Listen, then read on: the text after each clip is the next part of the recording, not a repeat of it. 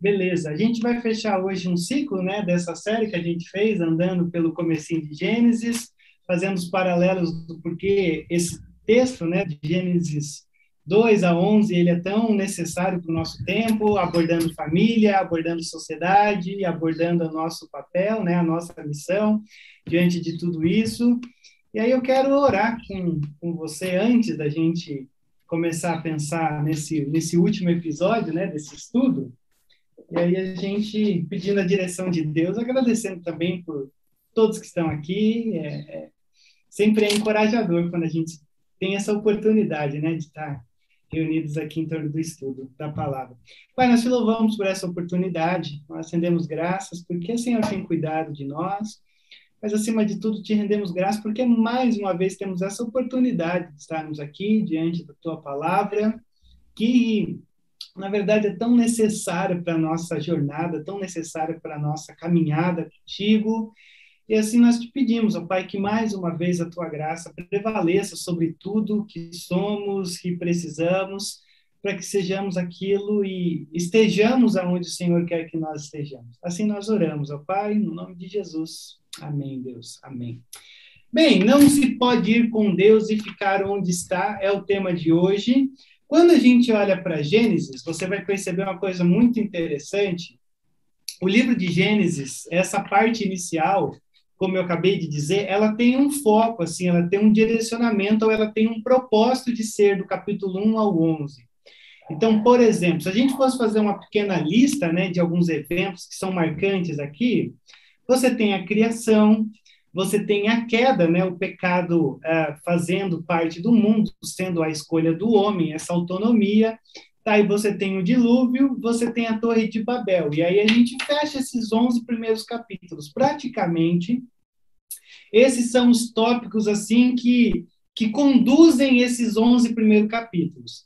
Quando você olha do 12 ao 50, você tem aquilo que a gente chama de os patriarcas ou esses personagens assim que deram um, uma caminhada ou foram os condutores até que Israel chegasse ao povo, né, que seria o povo de Israel, chegasse no Egito e tudo mais, através de Abraão, Isaac, Jacó e José. Então, olha só, do 1 ao 11, a gente tem esses tópicos, que é a grande problemática, é, é a condição do nosso mundo. É como se a Bíblia estivesse dizendo: Ó, oh, você tem 11 capítulos aqui para te dizer que a coisa é complicada, deu ruim. O ser humano arrebentou com tudo e agora vocês vivem um dilema que vocês estão inseridos num mundo corrompido. E do 12, então, até os 50, pensando só nesse livro de Gênesis, a gente então tem, na verdade, a resposta de Deus para o mundo de 11 a 12. É como se Deus estivesse trabalhando a partir de Abraão, a partir de Isaac, a partir de Jacó, José, como ele iria redimir o mundo, como ele trataria o problema do capítulo 1 ao 11. Então, isso aqui é muito legal de você ter em mente, porque é a introdução da Bíblia e a introdução do mundo, do nosso pensamento, do que nós cremos, acontece aqui. E do capítulo 12 de, de Gênesis até o finalzinho de Apocalipse, vamos assim dizer, é como se fosse o desenrolar dessa obra de salvação de Deus. Então, quando a gente olha do capítulo 1 ao 11, que a gente viu até aqui, a gente pode entender assim que o mundo é um mundo que não tem esperança. Porque a todo momento o homem tenta deslocar Deus do centro e se colocar no centro. E isso foi refletido assim nesse ápice que é a Torre de Babel. A Torre de Babel, ela é essa representação do homem tentando tirar Deus do trono e sentando nesse trono. Então, quando a gente olha para isso, por exemplo, do capítulo 11 até o verso 26, você vai perceber que a gente tem um baita de um problema, porque a gente se pergunta, e agora? O que, que vai acontecer com o mundo? Ah, eu não comecei a assistir, mas me indicaram uma série, que eu esqueci o nome, que é uma série que retrata o mundo como se o Hitler e a Alemanha tivessem vencido a guerra. Como o mundo seria? Não comecei a assistir ainda, mas já está na lista. E aí, quando a gente olha para o capítulo 11 até o verso 26, é como se a gente desse uma pausa e dissesse assim: e agora? O que, que vai ser do mundo? Já que deu tudo ruim, vai, já que o pecado entrou, que o homem escolhe ser o seu próprio Deus, essa autonomia, e o homem carrega todo esse peso, essa bagagem do pecado e essa autodestruição que o mundo enfrenta por causa do homem se colocando no centro. E é aí que a gente entra aqui no Gênesis, capítulo 11, do verso 26, que você vai ver Deus respondendo ao grande problema da humanidade. É Deus dando essa solução de como ele trataria a redenção, a salvação do homem, a salvação da criação, como Deus iria restituir aquele, aquele Éden que agora se tornou corrompido. Então, aqui, por exemplo, você vai ter a, a história da família de Terá, que nada mais é do que a família de Abraão, e aí você tem o chamado de Abraão, você tem depois o Abraão indo, e aí o Abraão começando a peregrinar na terra, como sendo esse condutor da redenção. Então, eu separei três coisas simples aqui para a gente dar uma olhada hoje, só para a gente poder entender é, como tudo isso se identifica né, na, na, na Bíblia e como isso pertence a essa obra da salvação, mas também como isso faz parte da nossa missão. O reflexo desse texto de hoje, ele nada mais é do que o reflexo do nossa, da nossa vida, assim, da nossa salvação, da nossa conversão, do nosso papel como cristãos e como pessoas que estão experimentando também a, essa condução da salvação, da redenção, a nossa missão através da nossa vida. E a primeira coisa que eu quero que você leia e veja aqui comigo é que aonde que acontece esse ambiente do chamado de Abraão? E aonde que acontece esse chamado, ou ambiente do chamado que você e eu recebemos? E ele acontece dentro do mundo babilônico. Olha só que coisa interessante que a gente tem aqui. Essa é a história da família de Terá, e Terá gerou Abraão, ou Abrão, que ele não é o Abraão ainda, Naor e Arã. E Arã gerou Ló. Arã morreu em Ur dos Caldeus, a sua terra natal, quando ainda vivia Terá, o seu pai. Tanto Abraão como Naor casaram-se. E o nome da mulher de Abraão, ou de Abrão, era Sarai. E o nome da mulher de Naor era Milca. E essa era filha de Arã, pai de Milca e de Iscar. Ora, Sarai era estéril e não tinha filhos. Terá tomou seu filho Abrão, seu neto Ló, filho de Arã, e sua nora Sarai, mulher de seu filho Abrão. E juntos partiram de Ur dos caldeus para Canaã. Mas ao chegarem a Arã, estabeleceram-se ali, e Terá viveu 205 anos e morreu em Arã. Quando a gente olha para esse texto, eu acho que isso aqui tem uma coisa muito, muito interessante para a gente pensar. Embora geralmente a gente venha de uma linha é, mais é, fácil de perceber, né? Essa linha da, dessa imagem, mas vou chamar de presbiteriana, né? De que as crianças nascem, a gente geralmente nasce num lar cristão que confessa que é devoção de todo domingo estar na igreja, na escola dominical. Geralmente a gente cresce nesse ambiente e isso muitas vezes facilita, como muitas vezes torna a coisa complicada, para falar a verdade. Mas grande parte do que a gente olha para essa história de Abraão, eu acho interessante a gente perceber o mundo que Abraão vive. Abraão vive num mundo comum, é um mundo é, sobre a sombra da, da Torre de Babel. Então, é um mundo babilônico, e a partir desse momento, quando a gente falar babilônico, Babilônia, não é só uma referência àquele lugar lá atrás, mas na verdade é uma referência a uma espécie de vida que Apocalipse vai chamar que existe aqueles que pertencem à Nova Jerusalém, que é o povo de Deus, e aqueles que pertencem à Babilônia, que nada mais é do que a cidade dos homens. Existe esse contraste. E é fantástico a gente olhar para esse texto e perceber que a história de Abraão ela abre nos falando sobre o mundo em que Abraão vive, um mundo aonde é, eles têm o seu pai Terá, existem três filhos, né? Que é Abrão, Naor e Arã. O seu pai morre, Arã morre, que é o irmão de Abrão. Aí o filho de Arã, que é Ló, tem que agora ficar ah, sobre a responsabilidade de Abraão. Todas as informações são dadas aqui. Só que quando a gente olha para Josué, capítulo 24, você vai ver que o Josué ele dá uma informação importante sobre quem é Abraão e a família e o contexto, o ambiente em que Abraão uh, nasceu. Porque Abraão não é alguém que nasceu num lar cristão, vamos assim dizer. Não foi alguém que nasceu num lar onde Deus era louvado. Na verdade, Abraão, conforme Josué capítulo 24 diz, nasceu num lar politeísta. E o que, que isso significa? Significa que Abraão ele foi chamado dentro de um lar aonde na realidade uh, você tem uma família que adora vários deuses. Então, quando a gente olha para isso, a gente começa a entender algumas coisas de como funciona o chamado de Deus na nossa vida. Primeiro, porque todos nós, nascendo na igreja ou não, vivendo num ambiente cristão ou não, a verdade é que nós estamos inseridos no mundo babilônico, no mundo onde existem diversos deuses sendo adorados. E mais do que isso, a gente poderia dizer também que nem sempre nós somos chamados num lar positivo. Em, em que sentido? A, a, gente às vezes olha e fala assim, poxa vida, né? Mas é, eu queria tanto ter uma vida mais estável para poder servir a Deus, para poder ter uma facilidade maior, sabe? O, o, grande problema de eu não conseguir ser quem eu sou é porque a minha esposa é difícil demais, ou o meu marido é difícil demais. Olha, se Deus tivesse me dado filhos melhores, ah, assim, eu, eu ia ser um crente muito melhor. Se Deus tivesse feito algumas coisas assim mais positivas, certamente eu seria um, uma pessoa assim mais mais firme. E olha só que coisa interessante.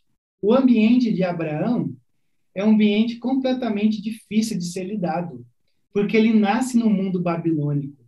Então, quando a gente olha para isso, não é à toa, por exemplo, que algumas pessoas dizem que Abraão ele é o filho mais novo. Só que ele é o primeiro a ser listado. Porque quando você olha a genealogia, diz, olha, então essa família de Terá, e Terá gerou Abrão. Por que, que Abrão é citado primeiro, segundo alguns? Porque a grande ênfase aqui é que o filho mais novo será o grande precursor da graça. Agora, quando Deus olha para Abraão, ele diz: ó, a partir de você, é, você vai ter uma geração, você vai ser o pai de uma grande nação. Só que, olha só o verso 30, o que, que vai nos dizer. Ora, Sarai era estéril e não tinha filhos. Aí a gente já começa a perceber como Deus muitas vezes anda na contramão das coisas, que são esperadas e que são mais palpáveis da gente confiar. Porque Deus está chamando alguém que, na verdade, será o pai de uma grande nação, só que a sua esposa não pode gerar filhos. Isso aqui é uma representação simples de um mundo estéril, de um mundo que não gera vida. E, ao mesmo tempo, isso daqui é algo que mexe com a nossa cabeça, porque ele está dizendo: ó, a partir de você, vocês serão uma grande nação. Mas, Deus, a minha esposa não tem filhos, a gente não consegue gerar filhos. Então, você consegue perceber como é que é o desafio do ambiente do chamado em que você e eu recebemos, Abraão não se diferenciava dos seus vizinhos. Abraão não era melhor, não era pior do que o mundo babilônico. E eu acho que isso é importante da gente frisar nesse primeiro aspecto. Uh, se a gente é chamado pela graça, se a gente está na igreja, se a gente pertence a tudo isso, se a gente se envolve com tudo isso, se tudo isso nos envolve, se tudo isso nos interessa, não é porque Deus olhou para o Rodrigo e falou assim: ah, o Rodrigo é melhor do que os meninos de pedrinhas. Não, é por causa da graça de Deus, porque não tem pior, melhor, porque está todo mundo na mesma condição. Então, Abraão não se diferenciava nem um pouco dos seus vizinhos. Na verdade, é porque a graça de Deus apontou para esse homem e falou: saia da Babilônia. Então, nós todos somos chamados a sair da Babilônia todos nós sempre seremos chamados, ou quem quer que seja, a sair da Babilônia. Não existe um ambiente mais propício se tratando do chamado de Deus. Ele sempre acontece num contexto de Babilônia. Faz sentido isso? Sim, não? Ok, continua. Beleza? Sim, sim, sim. Então tá bom. Isso, Isso é bom. A segunda coisa que eu quero que você veja aqui, nesse texto, né? Eu grifei algumas coisas, Abraão e tal. É que aí apresenta o ambiente, e aí logo em seguida o texto vai dizer sobre como o Senhor ele vai conduzindo a coisa, que é o custo do chamado. Está tá errado aí, não é o ambiente do chamado, é o custo. É quando é um contra um C, um contra o B. Então o Senhor disse a Abraão, e aí a gente já começa a ficar mais familiarizado com o texto: saia da sua terra, do meio de seus parentes e da casa de seu pai, e vá para a terra que eu lhe mostrarei. E eu farei de você um grande povo e abençoarei. Tornarei famoso o seu nome, você será uma bênção. Abençoarei os que o abençoarem e amaldiçoarei os que o amaldiçoarem. E por meio de você, todos os povos da terra serão abençoados. Quando a gente olha para isso, a gente começa a, a, a entender uma coisa muito interessante, né? Se o mundo de Abraão é esse mundo babilônico, se eles vivem à margem desse mundo, é, a gente começa a perceber que, na verdade, é, não tem escapatória o mundo em que a gente vive no sentido de uma, de uma redenção. Porque quando a gente olha para esse texto, uh, a gente começa a perceber um paralelo que há aqui e entre Gênesis 1, por exemplo. Por exemplo, olha só essa citação desse, desse comentarista que ele diz assim: a história da redenção, como a da criação, começa com Deus falando. Isso, em poucas palavras, diferencia a história de Abraão da de seu pai. Olha, o que, que ele está dizendo? Da mesma forma em que lá no início você tem um Deus falando, e no início a terra era sem forma e vazia, e aí Deus começa a falar e a coisa começa a existir, você começa a perceber que quando o mundo foi criado, o mundo foi criado por uma iniciativa de Deus. Foi Deus quem decidiu criar o que há do nada. E quando a gente olha para esse texto, uh, o ato da conversão, o ato do chamado de Deus, essa coisa de Deus nos tirar, é, pode ser comparado a um ato da criação. Porque Deus ele começa a criar do nada. E aqui o mundo já vive nesse colapso existencial da Babilônia, e simplesmente Deus entra na história, aparece para é, para Abraão e diz: ó, saia. Então existe essa essa essa simples verdade de que quando Deus chama Abraão, ele está dizendo: ó, vamos recomeçar tudo de novo. Vamos recomeçar? Por isso que toda todo chamado, toda conversão, toda experiência que você e eu temos com Deus, ela começa como se fosse um ato de recriação, de um Deus recomeçando a história dizendo, olha, vamos começar a, a partir de uma nova forma de viver. Por isso que a gente, quando na verdade fala de, de princípios éticos, né, de como a gente vai viver, de como a gente tem que viver, do que Deus espera de nós, não é porque a gente é uma, uma experimenta uma espiritualidade legalista. Não, ó, você tem que viver assim. Não, na verdade, a gente vive sobre uma nova perspectiva de um novo mundo. Que a gente sai dos valores da Babilônia e Deus cria uma expectativa de que a gente viva como se não existisse o pecado ou vive sobre essa nova transformação que o Espírito Santo vai gerando em nós. Por isso que quando o Senhor aparece para Abraão, ele diz, ó, saia desse contexto onde as pessoas tentam controlar a cultura, onde as pessoas tentam controlar a religião, e vá para um novo recomeço. Um recomeço que, na verdade, Deus não diz aonde é, mas Deus diz, vá.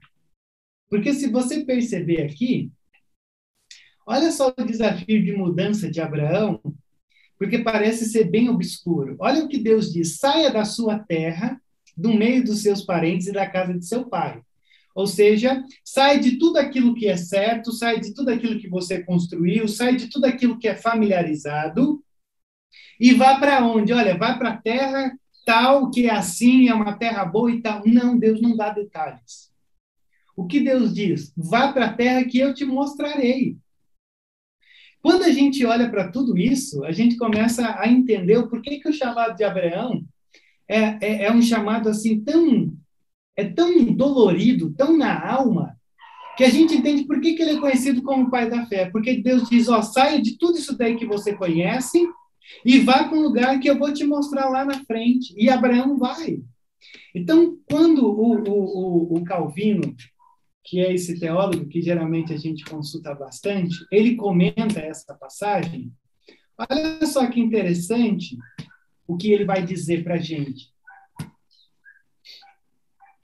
Ah, peraí, depois eu volto nisso aqui. Devemos estimar Abraão como um igual a 100 mil, considerando a sua fé.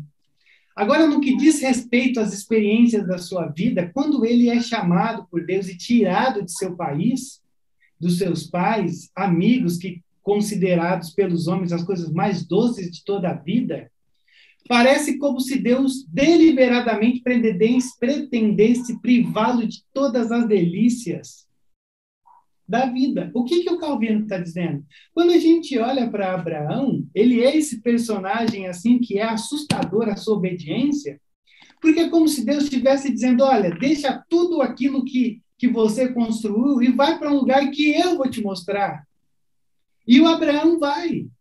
Então, quando a gente olha para isso, a gente começa a perceber que o grande absurdo de todo esse texto é a fé de Abraão em ouvir Deus num contexto cananeu, num contexto da Babilônia, que você tinha diversos deuses falando com você, e Abraão vai. E aí a nossa pergunta é: como é que Abraão vai? E aí o Charles Spurgeon, quando ele olha para Abraão, ele diz assim: quando Deus diz sai e ele sai, por que que, por que, que ele sai? E olha o que Spurgeon diz.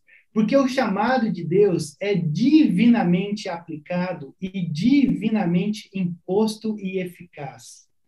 Ele faz o que deve fazer. O que, que o Spurgeon está dizendo? Quando a gente olha para esse texto de um Deus falando saia, vá e eu farei, por que, que o Abraão sai? Porque, na verdade, o chamado de Deus é um chamado irresistível. O chamado de Deus é um chamado que faz com que a gente, na verdade, se encontre já no meio da jornada. Quando Deus olha para a gente e diz: Farei de você, saia, uh, entre nesse caminho, é uma coisa que, quando a gente percebe, a gente já está completamente envolvido por aquilo que Deus tem nos conduzido ao longo dessa jornada. E aí a gente começa a entender, então, como funciona esse, esse chamado de Deus, né? É. E, e bate naquilo a gente fala, nenhum plano de Deus pode ser frustrado. Você vê, Jonas tentou fugir.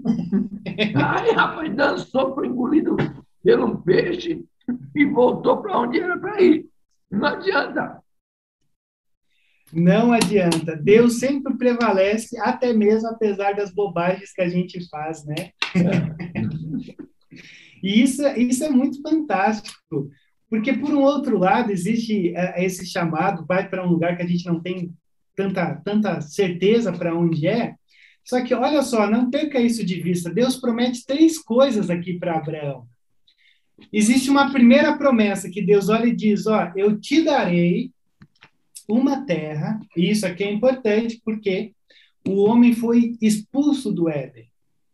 O homem está sempre à procura de uma terra. E olha só o que Deus está dizendo: eu vou te dar uma terra. Mas existe essa segunda promessa, que é a promessa de eu te darei herdeiros, eu farei de você um grande povo. Só que tem esse pequeno empecilho, Senhor. Uh, nós não conseguimos gerar filhos. Começa a perceber como a coisa é complicada. E existe essa terceira promessa, vocês serão uma bênção. Então, na verdade, o Senhor está olhando e dizendo: as nações serão abençoadas pela vida de vocês. O que, que a gente tem aqui nisso daqui? Parece que essas promessas é algo, beleza, não tem nada a ver comigo, não tem nada a ver com a igreja, não, isso aí é uma coisa de Abraão. Olha só o que a gente tem aqui. Primeiro, é, um, é um chamado para a gente mudar. É um chamado para a gente não se encastelar. É um chamado para a gente não se enclausurar. É um chamado para a gente sair, para a gente ir porque Deus tem muita coisa para fazer através das nossas vidas. Primeiro, porque essa promessa de terra é uma promessa que a gente tem. É a promessa da terra prometida. É a promessa do, do Deus que diz: Olha, eu estou preparando um lugar para vocês. Vocês estão caminhando como peregrinos nessa terra, porque na verdade vocês irão se encontrar com aquilo que vocês poderão chamar de lar. Então é a terra da promessa, é a nossa terra da promessa também. É aquilo que a gente chama de céu, que é o venha o teu reino, o reino de Deus de uma maneira plena, restaurada e tudo isso. A segunda promessa, vocês serão herdeiros. Olha, como é que isso aqui se aplica na minha vida? Ao mesmo tempo em que a gente carrega uma promessa dessa vida eterna, desse lugar do descanso, a gente também carrega uma promessa de que ide e fazei discípulos. Não só herdeiros de sangue, mas discípulos do Jesus de Nazaré. Então, isso é um paralelo com os herdeiros. E a terceira promessa de ser uma bênção, o que, que isso tem a ver comigo e com você? O nosso chamado, se você me perguntasse, Rodrigo, o que, que significa uma pessoa convertida? O que, que significa eu ser uma pessoa salva? O que significa? Qual que é a grande questão em torno de eu pertencer a uma igreja? Por que, que Deus me chama e tudo? Se você tem dúvida sobre isso, eu vou tentar resumir isso numa única expressão. Tudo que Deus faz na nossa vida é para você ser uma bênção para aqueles que estão ao teu redor, ou para aqueles que estão longe, mas que terão contato com você. O que é uma pessoa convertida? Qual é o propósito da conversão? Você ser uma bênção. Simples assim. Então, quando a gente olha para esse texto, esse texto está apontando para quê? Para a igreja. Esse texto está tratando sobre a nossa vida, sobre ser essa igreja ambulante, sobre nessa expectativa da terra e a gente vai peregrinando por esse mundo, conforme os apóstolos diziam, e a gente vai peregrinando e a gente vai fazendo discípulos e a gente vai sendo uma bênção para aqueles que estão ao nosso redor. Então, perceba uma coisa: sair da Babilônia gera um custo, dói, é sair do certo, é, é, é, é olhar para tudo e dizer: olha, é um tempo de mudança, é um tempo de ser ousado. Mas vale a pena. Vale a pena porque a gente é chamado a viver como peregrinos que vão tentando, que vão conduzindo, que vão fazendo, que vão vivendo.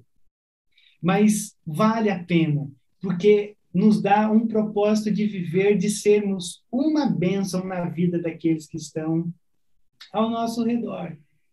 E aí, o terceiro movimento e último que a gente olha para esse texto é que primeiro então o Senhor ele ele nos chama do mundo babilônico, aí ele nos chama para sair do, desse mundo babilônico e agora ele nos chama para voltar para esse mundo babilônico. E isso é uma coisa fantástica também, se tratando do nosso papel. Porque muitas vezes a gente pensa que uma vida com Deus, uma vida que agrada a Deus, é uma vida que, na verdade, nos, nos separe do mundo real. Não, olha, se eu tivesse um ambiente melhor para trabalhar, um ambiente melhor onde eu me envolvo nos meus projetos. Ó, eu, eu, o meu sonho é viver num, num contexto santo. Ah, beleza, mas assim, é, não é o suficiente. Porque ao mesmo tempo em que Deus diz, sai da Babilônia, Abraão, sai, agora o Senhor diz, agora volta para você ser uma benção dentro da Babilônia. E olha só o que, que o texto vai dizer. Partiu Abraão como lhe ordenara o Senhor, e Ló foi com ele. Abraão tinha 75 anos quando saiu de Arã. E levou a sua mulher Sarai seu sobrinho Ló, todos os bens que haviam acumulado e seus servos comprados em Arã partiram para a terra de Canaã e lá chegaram. E Abraão atravessou a terra até o lugar do, carvalho de Moré e Siquém, e naquela época os cananeus habitavam essa terra. Então, o Abraão ele se joga por completo no chamado. Ele não é alguém que, que, que fica entre vai e não vai. Ele vai fundo. E ele vai tão fundo, ó, deixa eu te mostrar esse mapa para você tentar entender o que, que esse Abraão está fazendo. Porque quando você olha, ele foi chamado aqui, ó, em Ur dos, Caneu, dos, do, dos caldeus. E aí ele vai andando, ele chega na Babilônia, e ele vai peregrinando, né, quando a gente vai olhando para toda a história. E aí o texto aqui diz que ele chegou em Arã. Então, do chamado, ó, ele está caminhando. E ele chegou aqui, ó. Depois ele vai para cá e tudo mais, aí ele vai e ele volta. O, o, Abraão, ele meio que andou assim em torno de uns 600 quilômetros através do deserto. A gente não sabe dizer quanto tempo levou, mas a gente sabe dizer uma coisa muito interessante. Ele está meio perdido, porque o Senhor falou: vai para a terra que eu te mostrarei. A gente não sabe se Deus sumiu, a gente não sabe como a coisa se dá, porque os relatos são bem simplistas. Mas olha só, o Abraão meio que ele está tentando descobrir a vontade de Deus. Ele está vivendo e ele está andando. Não era um lugar específico, é, embora havia essa promessa da terra. Mas meio que aonde o Abraão pusesse os pés, era um lugar onde Deus queria que ele estivesse. Presta atenção que isso daqui é muito importante. Porque quando Abraão vai vivendo, vai saindo, o lugar aonde ele vai pisando é o lugar aonde ele deveria ser uma bênção. É, ele não deveria ser uma bênção num lugar sagrado específico, na igreja. Ele deveria ser uma bênção na vida comum. Por isso que você já sabe disso, eu tenho certeza, que todo pastor, quando descobriu isso, ou pregador, quem quer que seja, que quando olha para o, o, mandato de Jesus, que Jesus diz, ide fazer discípulos, e aí a pessoa que estuda olha para isso e diz, olha, eu descobri que na verdade não é ide. O foco não está no ide e fazer discípulos. Porque ide parece que a gente vai fazer um, um, um a gente vai se reunir aí a gente vai dizer, olha, vamos na verdade para o Afeganistão ser missionários lá. E aí, lá a gente vai fazer discípulos. Ok, isso também é palpável, obviamente. Existem os missionários que vão para lugares específicos. Só que quando Jesus diz id, não é o id, de eu vou para um lugar para ser alguma coisa. Jesus, na verdade, está dizendo, vai indo. Ou seja, aonde você quiser, vai fazendo discípulos aí aonde você está. Vai fazendo discípulos na tua casa, vai fazendo discípulos no caminho até o trabalho, vai fazendo discípulos no teu trabalho, no teu lazer, nos entretenimentos, aonde quer que você esteja, você está em missão. E é justamente isso que a gente percebe na vida de Abraão, porque o Abraão está indo. E ele vai indo e ele vai sendo uma bênção, porque é esse movimento que Deus quer da nossa parte. Porque o movimento é onde se encontra para a gente a vontade de Deus. Tanto que quando ele chega aqui nesse lugar, chamado de é, Moré, em Siquém, o que, que o Abraão faz? O texto vai nos dizer que o Senhor apareceu a Abraão e disse: A sua descendência eu darei essa terra. E Abraão construiu ali um altar dedicado ao Senhor, que lhe havia aparecido. Ele está peregrinando aqui nessa loucura, aí de repente ele chega a, a, aqui nesse lugar, aí o Senhor aparece para ele e diz: ah, ó, Arão, aqui, Abraão, aqui também pertence ao lugar que eu vou te dar. E o que, que ele faz? Ele levanta um altar. O que, que o Abraão está dizendo? Esse lugar é o lugar aonde Deus habita. Esse lugar é o lugar aonde o Senhor será glorificado. Esse lugar conhecido como Carvalho de Moré é o centro da adoração cananeu. Esse lugar é um lugar pagão. Esse lugar é um lugar onde as pessoas adoram qualquer coisa. E o que, que o Abraão está dizendo? Ele está chegando nesse lugar e está dizendo: esse lugar é do Senhor. O Abraão está plantando uma bandeira de que o Deus verdadeiro vive e que existe vida a partir desse Deus. Gente, de verdade, é, é que eu, tento, eu não quero ser extenso ou, ou, ou, gastar tanto tempo com isso, né? E há de se considerar que se a gente estivesse no presencial, ia ser muito mais fantástico, é, para não ser tão monótono de um falando e o restante ouvindo. Mas olha só que coisa fantástica que a gente tem aqui. O Abraão plantando bandeiras da graça de Deus num, num ambiente paganizado pelos ídolos, ídolos cananeus. Isso daqui é o nosso chamado para ser uma bênção para a Babilônia que a gente está vivendo. É um convite para a gente levantar, erguer, construir esses altares na Babilônia nossa de cada dia. E a Babilônia está na nossa porta. A Babilônia está no lugar aonde a gente vive. E o Abraão é essa ideia, é esse personagem que, na verdade, vai construindo altares aonde quer que ele vá. Por isso que o texto diz: E dali prosseguiu em direção às colinas a leste de Betel, onde armou acampamento, e tendo Betel a oeste e Ai a leste, construiu ali um altar dedicado ao Senhor, e invocou o nome do Senhor. Depois Abraão partiu e prosseguiu em direção ao Negueb. Ele está vivendo em missão. Aonde quer que ele esteja, ele está levantando um altar. Ah, ok. O que, que a gente olha para isso?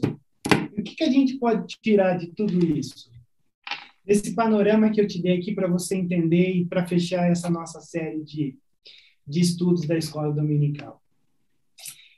Uh, quando a gente olha para Efésios, capítulo 3, do verso 14 ao verso 19, você tem uma coisa aqui que é muito interessante. Olha só o que, que o texto diz. Por essa razão, e o apóstolo Paulo tem falado sobre toda essa obra da salvação, desse chamado de Deus. E o Efésios capítulo 3, esse capítulo 3 de Efésios, é como se é como se fosse um chamado para você e eu acordarmos, para despertarmos, para nos levantarmos dos mortos e ouvir a voz do Senhor.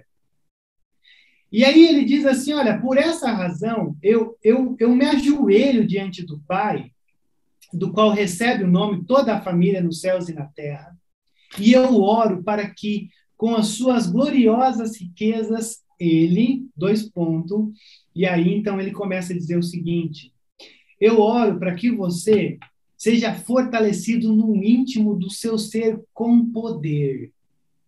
Por meio de quem? Do Espírito. Eu oro para que você seja fortalecido no íntimo do seu ser com poder, através do Espírito Santo.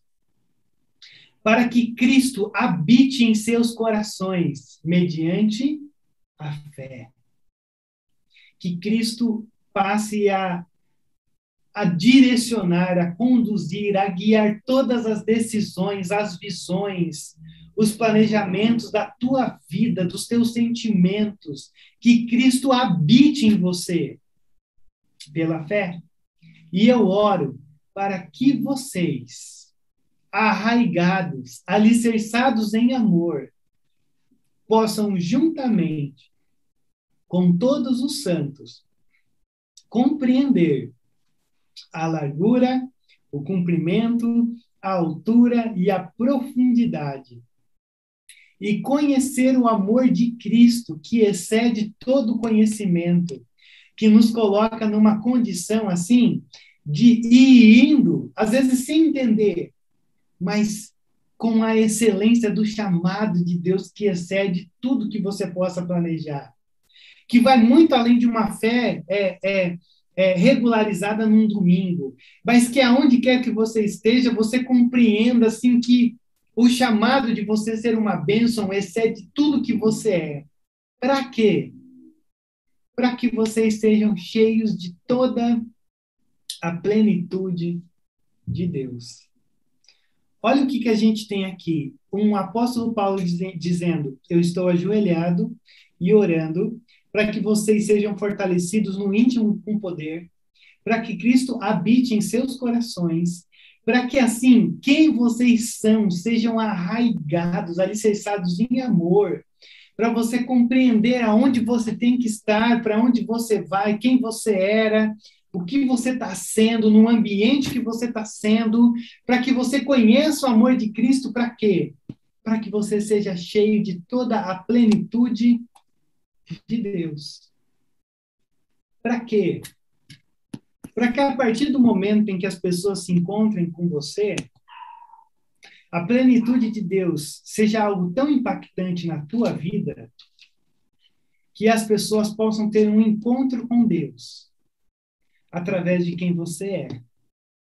Não através do que você faz, mas através do que você é. Porque uma obra-prima do chamado de Deus. Por isso que quando eu olhei para esse texto, e eu fecho com esse texto hoje, a nossa, esse, essa, essa série, é, é por isso que eu comecei lá com Gênesis 2, falando de família, depois apontando para a sociedade e agora pensando na missão. Porque quando a gente olha para isso, a gente talvez iria assim, poxa vida, seria tão bom ouvir esse chamado de Deus, sabe, igual Abraão. É, eu, eu, já tenho dúvida já, porque o negócio não foi fácil, não. Hoje é muito mais fácil de entender tudo para onde a gente vai. Agora Abraão estava indo. Só que quando a gente olha para um texto como esse, é quando Abraão, quando Moisés, quando Paulo foi chamado, não sei se você já percebeu isso, mas não tem sermão. Não foi num sermão. Eles não estavam em comunidade. Deus veio na direção deles. Quando, quando Jesus está também chamando os seus discípulos, ele está andando no caminho e ele está chamando os discípulos.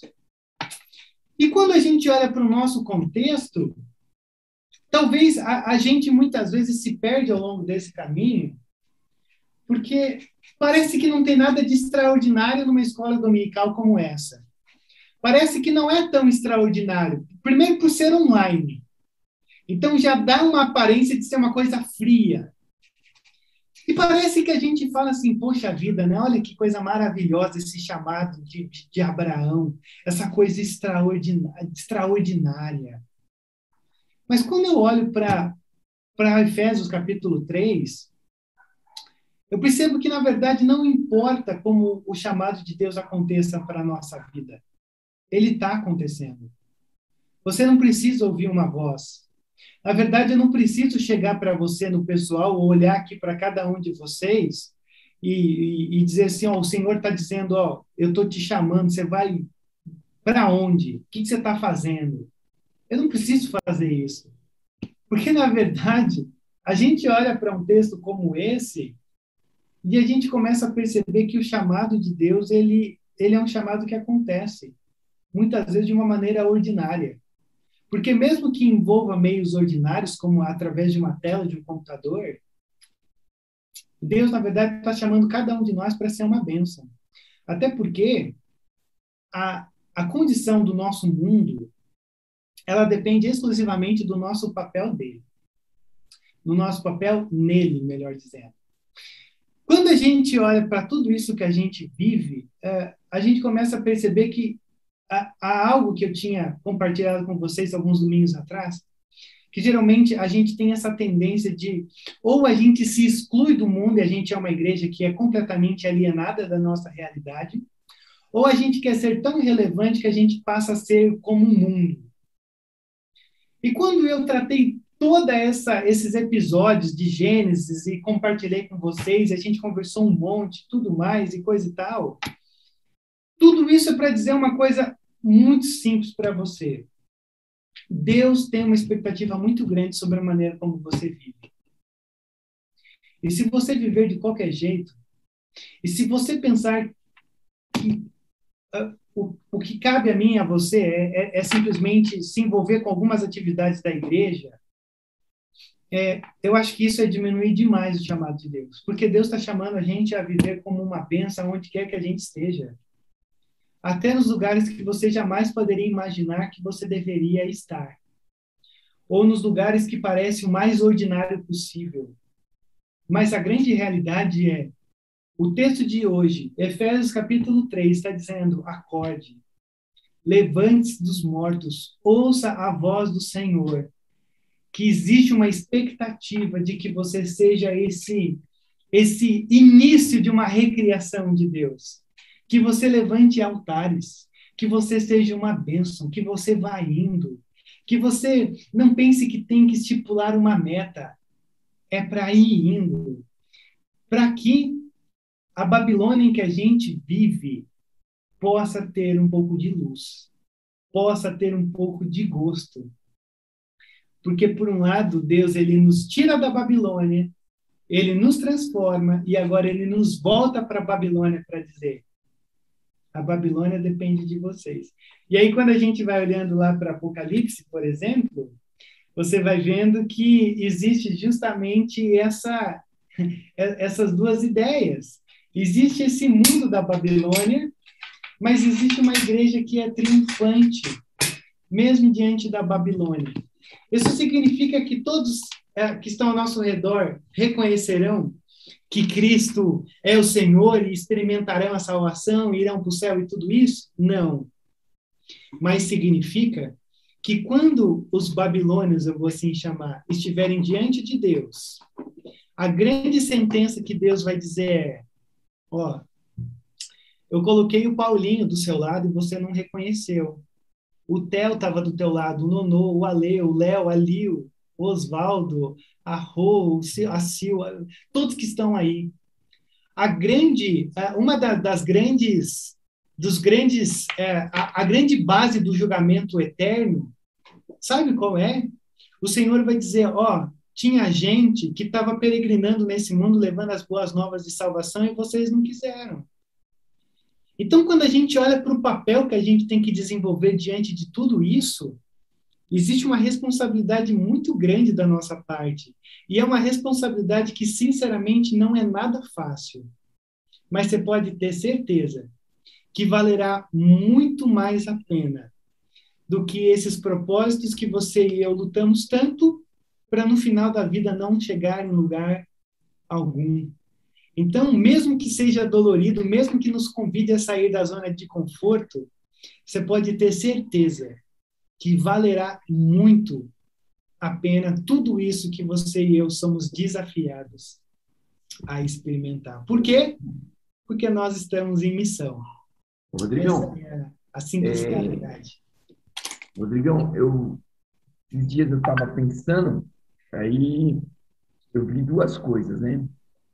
Primeiro, porque a pandemia, né? Com a pandemia, chegada de novas tecnologias, chegada de Bíblia digital, aula digital. O que eu refleti a a respeito disso?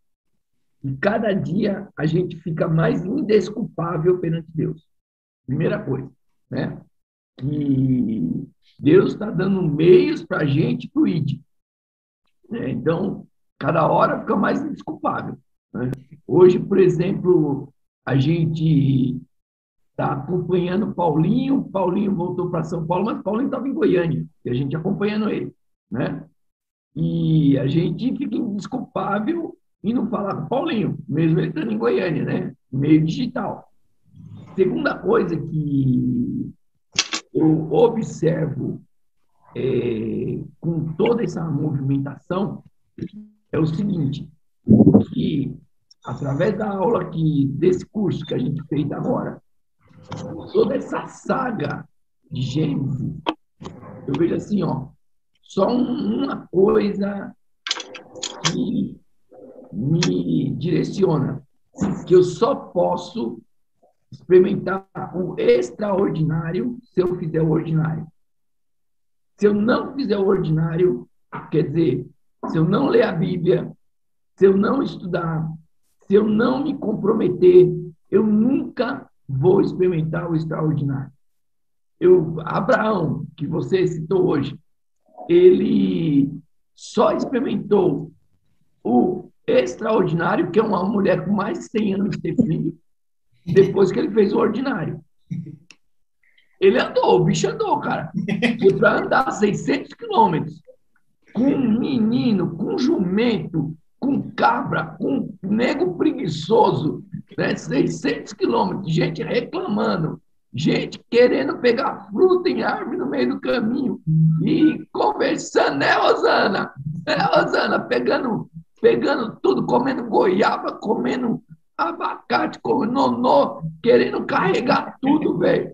Esse povo, andar com esse povo 600 quilômetros, você imagina? Era para ficar louco, né? Então, mas aí, Deus fez uma promessa para ele de bênção, velho. Mas ele fez o ordinário. Fez o ordinário.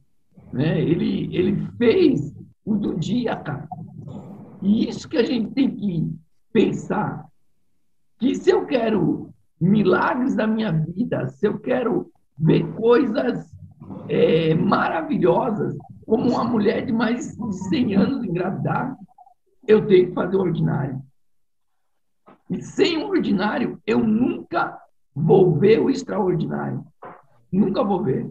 Isso é a coisa mais importante que eu vejo em todo esse estudo que você deu durante todas as semanas de Gênesis.